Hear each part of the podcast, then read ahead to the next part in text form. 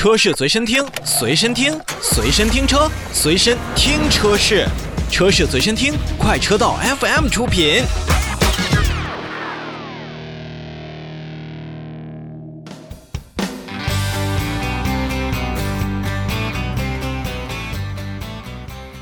让我们继续来看召回。天津一汽丰田汽车有限公司、广汽丰田汽车有限公司也是要联合去召回相应的，或者说是相近的一个车型。那决定是在二零二二年的三月二十五日开始去召回天津一汽丰田有限公司的十六万两千三百零一辆的部分卡罗拉汽车。那么它的生产日期呢是在二零二零年的三月二十三号至二零二一年的七月二号期间去生产的。而广汽丰田呢，则会召回十六万一千六百一十四台的部分雷凌汽车，它的生产日期是在二零二零年四月八日是至二零二零年十一月。十九日来期间生产的，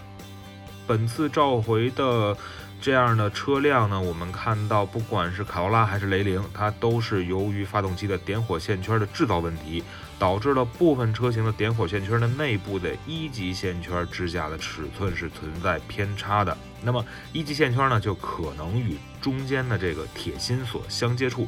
线圈中的铜线与中心铁芯间的绝缘度是降低了。在极端情况下呢，在发动机运行的时候，就可能会引起一级线圈和中心铁芯发生短路，那使得呢保险丝是熔断，切断了供给给火花塞的一个电源，会导致车辆在行驶当中熄火，增加了车辆发生事故的风险，存在安全隐患。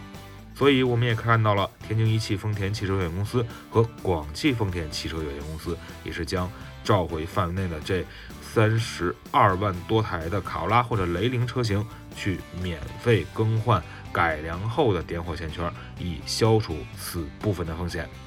那么具体呢，还是要尽快的到咱们的 4S 店去进行检查，因为毕竟这样的一个嗯问题，或者说是这样的一个缺陷，是我们日常使用，或者说是我们的驾驶员在肉眼判断上是无法看出来的。所以这一部分的开卡罗拉和开雷凌的朋友们，还是在召回之前要小心行驶才对。